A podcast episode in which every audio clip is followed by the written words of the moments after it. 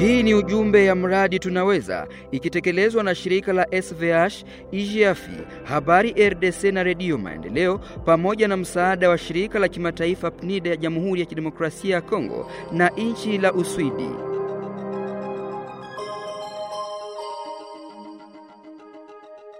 Ujambo na karibu mpendwa msikilizaji wa redio hii. Huu ni muda mwafaka wa kuweza kuwaletea kipindi cha Tunaweza. Kipindi hichi Tunaweza kinaandaliwa na Redio Maendeleo chini ya udhamini wa shirika la PNID, na katika kipindi hichi Tunaweza tutakwenda kuzungumzia aiza kudadisi nini ambacho kinaweza kufanyika ili kurudisha uhusiano wa kiuchumi, aiza uhusiano bora wa kiuchumi kati ya raia wa Baraka na raia wa Bibokoboko.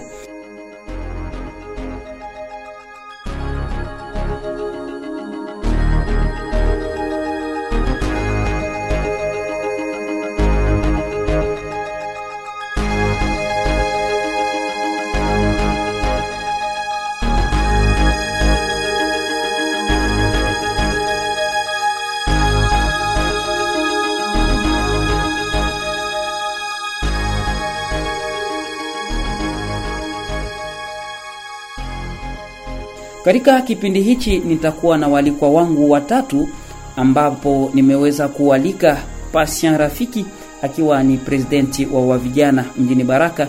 Vile vile tumeweza kualika rahia wa mji wa Baraka na rahia wa Bibokoboko, ambapo mjini Baraka tumeweza mwalika ndugu Daton Ba Elongo ambaye ni rahia wa mji huo, na huko Bibokoboko tumeweza kualika ndugu isake Ruhimbya ambaye ni rahia mzaliwa wa Bibokoboko. Kipindi hichi mpendwa msikilizaji, utaweza kukifata kupitia redio Ngoma ya Amani mjini Baraka, redio Kivu ya Baraka, redio Muungano ya Fizi na redio Tuungane ya Minembwe. Bila kuchelewa, tunampa nafasi ndugu Daton Baelongo ambaye ni rahia wa mji wa Baraka.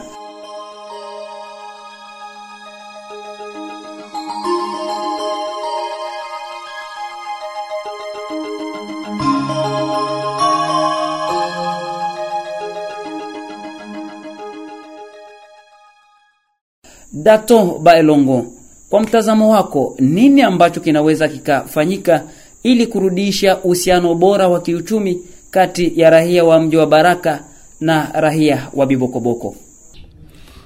Mm, hilo swali ni ngumu kidogo, na kama nasema swali ni ngumu, ni kutaka kusema kwamba inachanganya kidogo, wakati mnaposema kwamba zamani watu walikuwa inategemea ni zamani ya mwaka gani, lakini navyokumbuka mimi ni kweli, sio Bibokoboko tu na Baraka, ilikuwa kulikuwa na uhusiano kati ya teritwari nzima ya Fizi na watu wa Bibokoboko, Minembwe, sehemu zingine. Lakini tujiulize uhusiano umepotea wapi? Na ili uhusiano urudie, inaomba kwanza ile konfiansi irudi. Na nini imepoteza confiance? Ndo swala la kujiuliza, na sidhani kama itakuwa ni rahisi sana, kwa sababu just imagine, eh, fikiria kwamba mtu E, ana, nataka uhusiano wa kibiashara urudi, watuletee vyakula, kwa sababu kule tofauti na vyakula kuna vitu vingine wanaleta, ila hali mtu ametoka kukatia maji juzi e, mtu anakukatia maji juzi, huyo mtu anakuletea maziwa ana, anataka ku, akuuzie maziwa, inakuwa ni ngumu kidogo. E, kwa hiyo ina, inaomba nia iwepo kwanza na, na kama nia haito kuwepo E, ule uhusiano na ile konfiansi inakuwa si rahisi kurudi. E, na kidogo nime nimeregrete kidogo kwa sababu inaonekana muda utakuwa ni mfinyu na mada yenyewe sio pana sana, ni, ni fupi e, mngejaribu kupanua wigo wa mada ingekuwa ni vizuri zaidi, ili watu wa, wajaribu kuelewesha ni wapi paliharibika, tulikuwa hivi na hivi, tumekuwa hivi, kwa nini ndio unao nafasi ya kueleza. Hebu tuambie kwanza, watu wamekosea wapi na tatizo ni nini ambayo imeweza kusababisha yale mahusiano bora yasikuwepo tena? Um, mimi nafikiri e, kama vile wanavyosema Wafaransa kwamba on n'est pas tous égaux face la diversité. E, na hawa wenzetu wa Bibokoboko wana tatizo moja kwamba wana ile wanaita wafaransa ego. E, wana ile hali ya ya ya kujisikia kwamba wenyewe ni taifa sijui inike teule vitu kama hivyo na nafikiri kwamba wana swala lingine wanalodai sana kwamba wako viktime wa ile wanaita kwa kifaransa ya deli de, fa, de, de facies e, kwamba wanabaguliwa. Lakini ukiangalia kihistoria kongo iliwapa kila kitu. Kama wako walivyo leo ni kongo ndo iliwapokea imewapa kila kitu. Sasa unakuja kuona kwamba kuna ubaya ambao huko ndani yao tu mimi kwa kwa maoni yangu ndo hivyo kwa, ma, kwa, ma, kwa maono yangu wana ubaya ambao ile wanaita kwamba naturelma, kuna mtu yuko hivyo e, na sidhani kama ile wanadai kwamba wana wako viktima wa deli de facies kwa sababu kama ni bourse detide wao ndo walibenefisie nyingi sana depuis epoke ya zaire na leo yaide vice president ukiangalia kuko matribi zingine hazikupata ile nafasi e, na bado wanadai wanadai wanadai wanadai. Na swala kubwa zaidi mimi nafikiri kwamba hata kama ungekuwa na jina gani sijui mnyarwanda mnyamulenge sijui mfuleru sijui mbembe wakati unapojikomporte eh, jikomporte eh, contre maintere za pei yenyewe huko amo eh, nafikiri haitasaidia haita sana. Ndio ngoja kwanza ikiwa nimekuelewa vizuri ni hile kujisikia ha, kujimimi ile ambayo ndugu zetu wanyamulenge kama jinsi unavyosema wanakuwa na maisha ya kujisikia. Ikiwa wakitosha ile hali ya kujisikia na kutaka kuwa wa kwanza kimadaraka wakitoa ile hali itakuwa inaleta uhusiano bora. Na tukiangalia ni hilo ndilo lilikuwa chanzo la kutuma watu wa bibokoboko na wabaraka kusiwe tena na uhusiano ikiwa nimekuelewa vizuri na nafikiri unapouliza swala la bibokoboko na baraka okay mnajaribu kuchukua baraka na bibokoboko lakini hili ni tatizo ambalo li, li, linajumuisha kila mtu sio baraka tu limefika hadi nor kivu eh? um, nataka kusema kwamba mtu kujisikia si, ni, ni tabia ya mtu si lazima sana mtu awe muwazi kwa kila mtu awe social e, mtu anaweza akajisikia lakini lazima u, u, unapo tunajua kwamba wenyewe ni wageni. Hilo tunafahamu tuna vizuri tukubali kwamba historia iko wazi. Wenyewe ni wageni kongo imewapokea na walibenefisie kila kitu. E, mpaka leo kama wana, wanaweza wakajisikia kwamba wenye na wenyewe ni watu ni kwa sababu kongo iliwapa kila kitu. Masomo shule nini kila kitu iliwapa. Hadi sehemu za kazi inaeleweka hadi wadirektori wa kabine wengine walikuwa kwa sidhani kama swala ambalo wanalo wanalodai kila mara ni la kweli. Mimi nafikiri swala la msingi ni kwamba unapopokelewa katika kwenye nchi ya watu pe importe jina ambalo uta, utavaa jaribu kufanyia kazi entere ya ile nchi ambayo imekupokea. Ndio in short kwa sababu tunaona muda hilo ni wetu swala la muhimu zaidi. muda wetu umetushika kwenye mashati. Tuambie kwa kifupi neno lako la mwisho nini kifanyike? Kwa kifupi nafikiri kwamba itakuwa ni ngumu sana kwamba e, wenyewe wakubali kwamba wamekosea na wakubali kuitumikia yani, naweza nikasemaje? Wakubali ku, ku, kutumikia enterea hii nchi nafikiri ni linaweza kuwa swala la msingi zaidi kwa sababu kuwa mkongomani mtu anaweza kajiita mkongomani. Mi ni mkongomani wa baba na mama. Nafikiri hilo halitoshi sana kuwa mkongomani. Unasikia? Unapokuwa mkongomani umezaliwa na baba na mama mkongomani lakini unaenda tofauti ya entere za nchi ambayo una, unamoishi. Nchi ambayo ndo, ndo nchi yako ndo nationality yako kwako wewe ni adui asante sana nikumbushe kuwa dato baelongo ni rahia wa mji wa baraka. Tunashukuru sana kwa maoni yako dato. Aiza mchango wako huo wa kuweza kurejesha uhusiano bora kati ya rahia wa baraka na rahia wa bibokoboko. Kama nilivyokuambia mpendwa msikilizaji tumeweza mwalika e, tumeweza kualika vile vile izake Ruhimbia ambaye ni rahia wa bibokoboko. Izake kwa mtazamo wako nini ambacho kinaweza kikafanyika ili kurudisha uhusiano bora kama hapo awali kati ya rahia wa mji wa Baraka na rahia wa Bibokoboko. Jambo jambo, journalist. Uh, mwa hii aktivite mwa hii projet ya cohesion sociale ilisaidia sana wakati wa vijana wa makabila ine hapa Bibokoboko, Babembe, Bafulero, Banyamulenge, Banyindu. Ilirudia pamoja tena kwa aktivite ya kutumika barabara. Ilisaidia sana juu wote wanajikuta mule, vijana uh, vijana wa kike, vijana wa kiume, uh, kiume wote wiko ndani. Makabila ile ine yenye natoka kusema, na wanatumika barabara sambamba, wanashinda pamoja bote uh, tangu saa mbili mpaka saa munane biko fasi moya. Ile inatuma banaongea banayuana juu banatuka mumingine tofauti, Kalele, Kalinga, Bibokoboko, Bijanda uh, kwa Matare, Gisombe, Magaja, uh, Lulimba donc juu wanatoka ngando wanatoka mavijiji mbalimbali na wanajikuta wote pamoja uh, banaongea. Inatuma mahabari ya uongo inaisha, inatuma watu wenye walikuwa wanayuana tena urafiki inaingia. Kuko kitu yenye walitia yako ya maaveki ya makomite ya maaveki. Yenye nasaidiana, wanaanda wanachunga kidogo kidogo kila kamati iko na 25 person 25 person eh, ile inasaidia kabisa. Kitu ingine yenye inaweza kuwa ya muhimu sana kwa kweli ni hii kitu ya kuendelesha barabara kutoka Baraka tujenge Bibokoboko.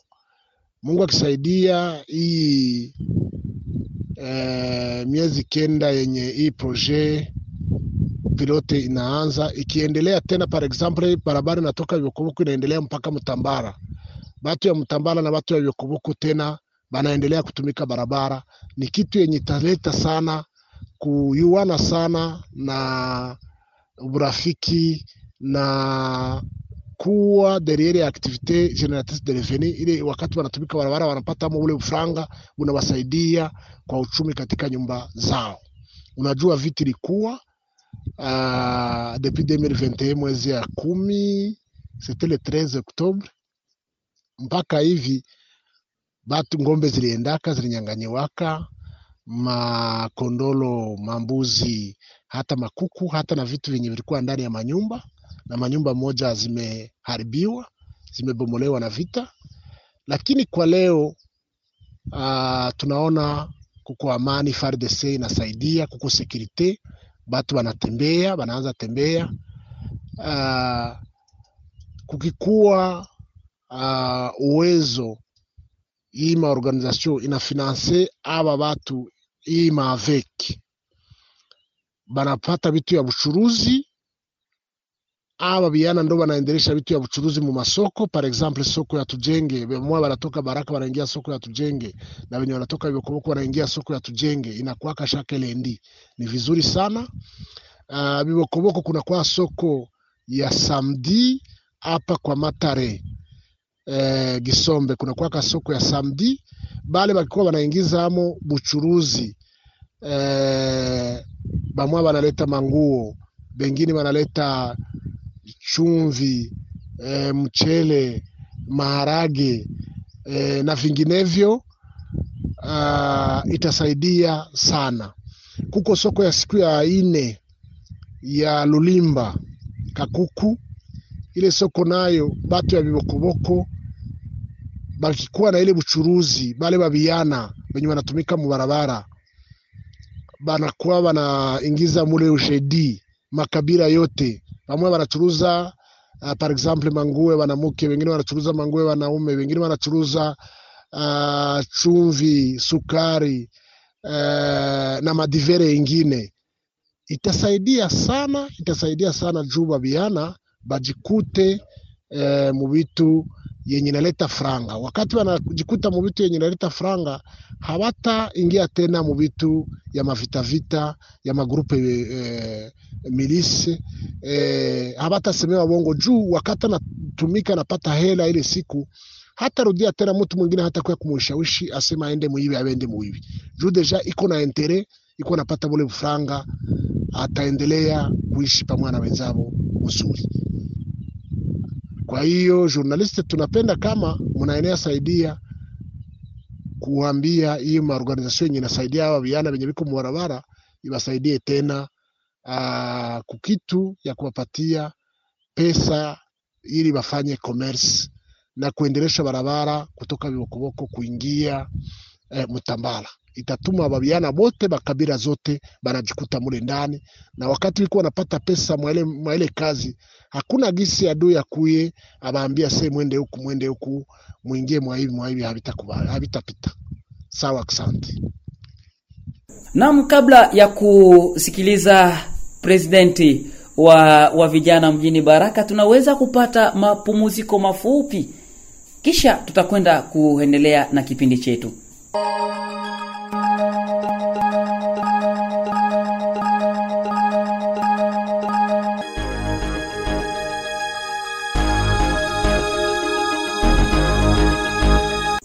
Asante sana mpendwa msikilizaji, ni kukumbushe kuwa unaendelea kufuata kipindi cha Tunaweza ambacho kinaandaliwa na Redio Maendeleo chini ya uzamini wa PNIDE.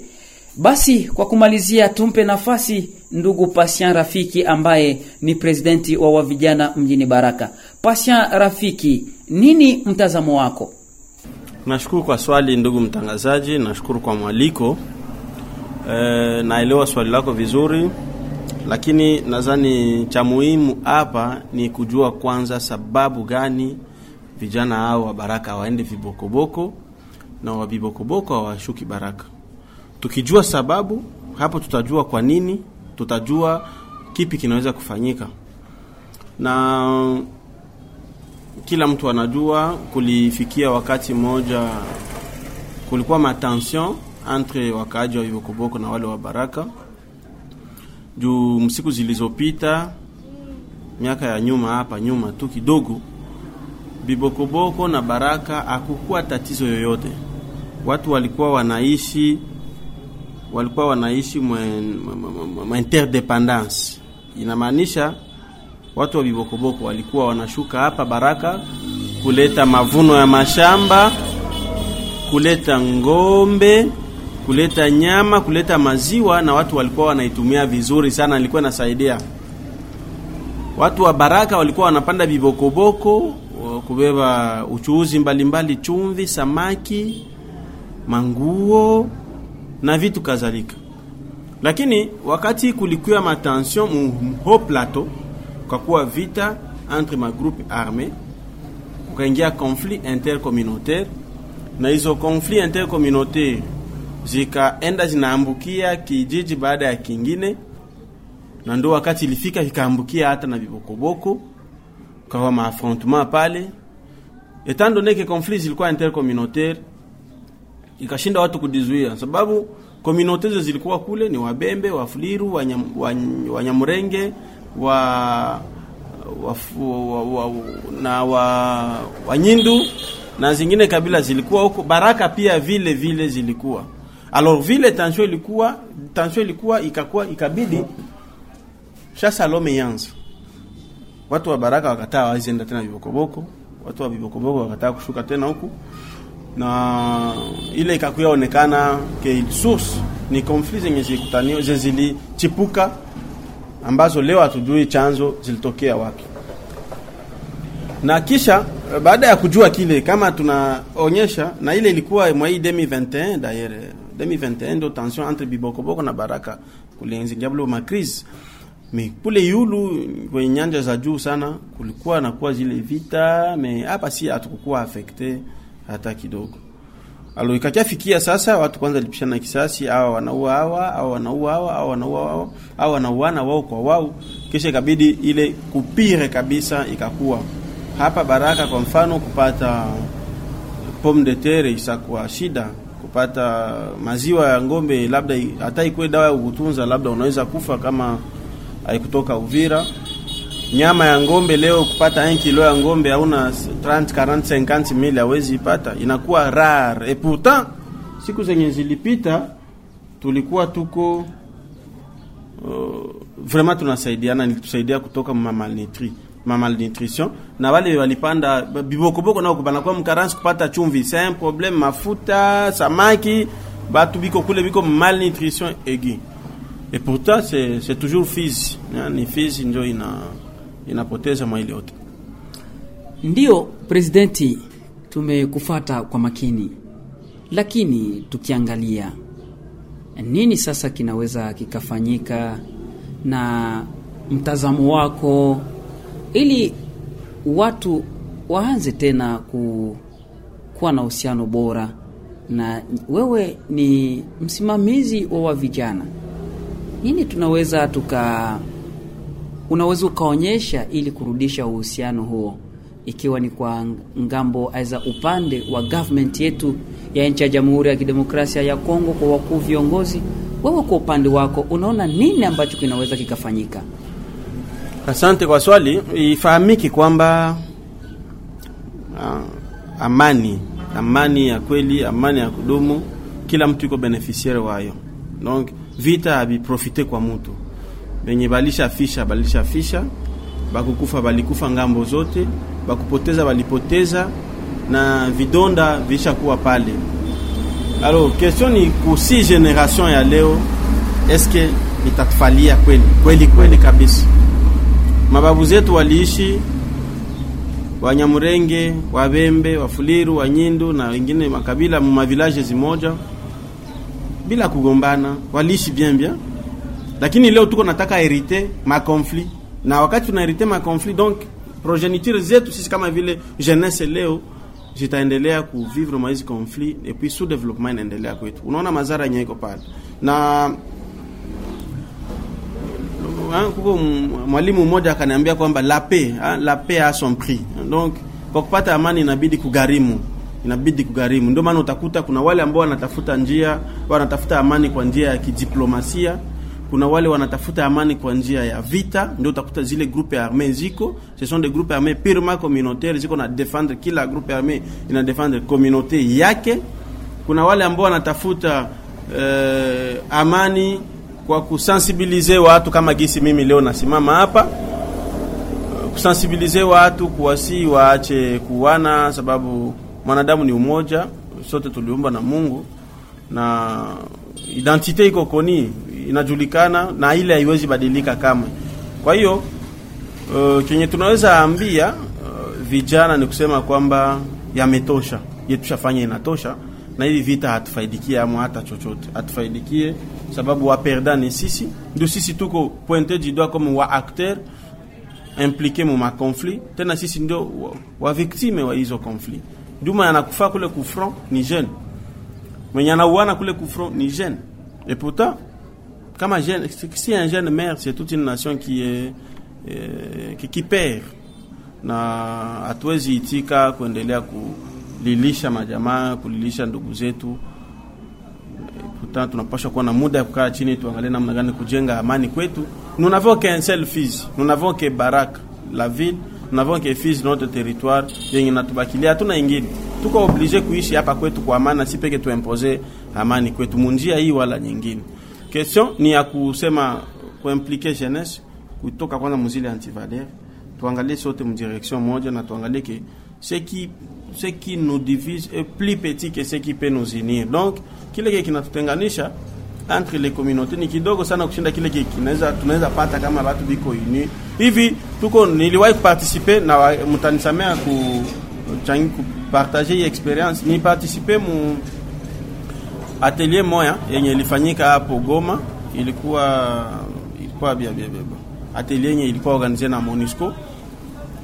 Tuko najiuliza kwetu kukafikia wakati wa kuonyesha conditions sécuritaire mkila zone dans la province du Sud Kivu, bakafikia fasi ya Fizi, bakaonyesha keno ya certains investisseurs qui voulaient aller à Fizi kwenda investir kule, mais bakakia kuta keno Fizi iko ac- inaccessible.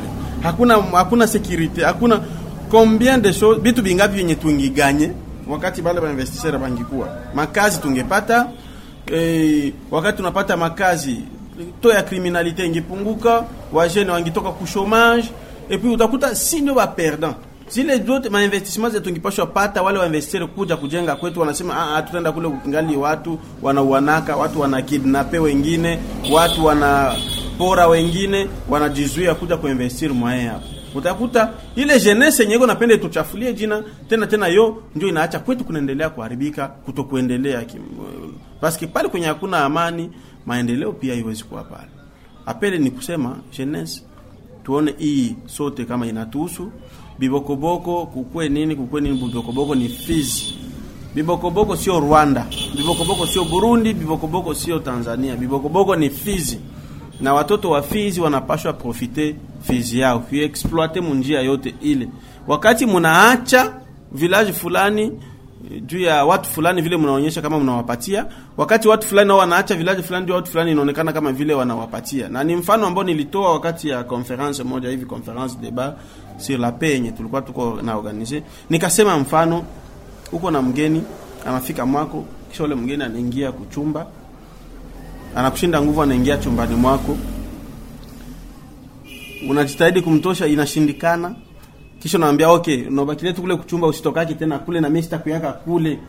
E, ubakie tu pa d'une manière poli, unasede ile chumba yako kwa ule mgeni.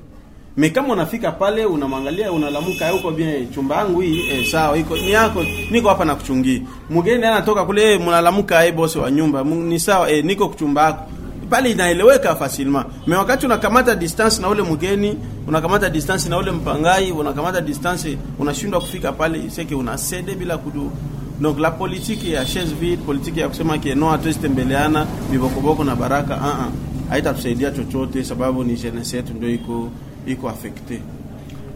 Labda kwa kumalizia na kwa kuongeza, labda unaweza kuwa na neno lingine kwa mashirika ya kutetea haki za kibinadamu na vile vile kwa government, ikiwa una la kuongezea uh, ndugu Patient. Gouvernement njo nitaanzia yako, gouvernement njo iko atitre kutafutia population amani. Donc kama hivi vyote vinafikia hapa ni uzembe wa government, sababu pour un gouvernement responsable buma conflit sana huko abwezi kuwa kwa un gouvernement responsable, abwezi kuwa iko saa vile baba na mtoto ukute batoto yako biko wanapigana tu pale kukitu cha ovyo ovyo, na wewe baba huko pale unabaachanisha wasikie, kisha unaanza waangalia. Donc tu n'es pas responsable, mais un bon père wa famille fika bote changa vichwa, kila mtu ataenda anakimbilia kwa anaenda analia, kila mtu anaenda analia, na amani itaonekana, magharibi watachangia. Donc ni responsabilité ya kabambi ya gouvernement kujiimplike juu ya klima ya kwetu, kusekirize population na vyake vyote, kutu impose kutuletea sekurite ya bien, amani ya bien ya kudumu, juu na si tuemerge sasa na zingine province, sasa na zingine territoire, sasa na zingine ville. Asante sana Patient Rafiki kwa mchango wako. mpendo wa msikilizaji, ni kukumbushe kwamba ulikuwa unafuata kipindi cha Tunaweza, na katika kipindi cha Tunaweza kwa siku ya leo tuliweza kuzungumzia swala la nini kifanyike ili kurejesha uhusiano bora wa kiuchumi kati ya rahia wa mji wa Baraka na rahia wa Bibokoboko. Na katika kipindi hichi tulikuwa tukimwalika ndugu Pasha Rafiki ambaye ni presidenti wa vijana mjini Baraka. Vile vile tuliweza kumwalika ndugu Dato Ba Elongo ambaye ni rahia wa mji wa Baraka, na huko Bibokoboko tulikuwa tukimwalika ndugu Izake Ruhimbia. Sina la ziada, walikuwa wangu, na shukuru sana. Nikukumbushe kuwa kipindi hichi kiliandaliwa na rejo Maendeleo chini ya uzamini wa PNIDE. Mimi ni Longangi Lusambi Jose, tukutanane napo majaaliwa ya Mwenyezi Mungu.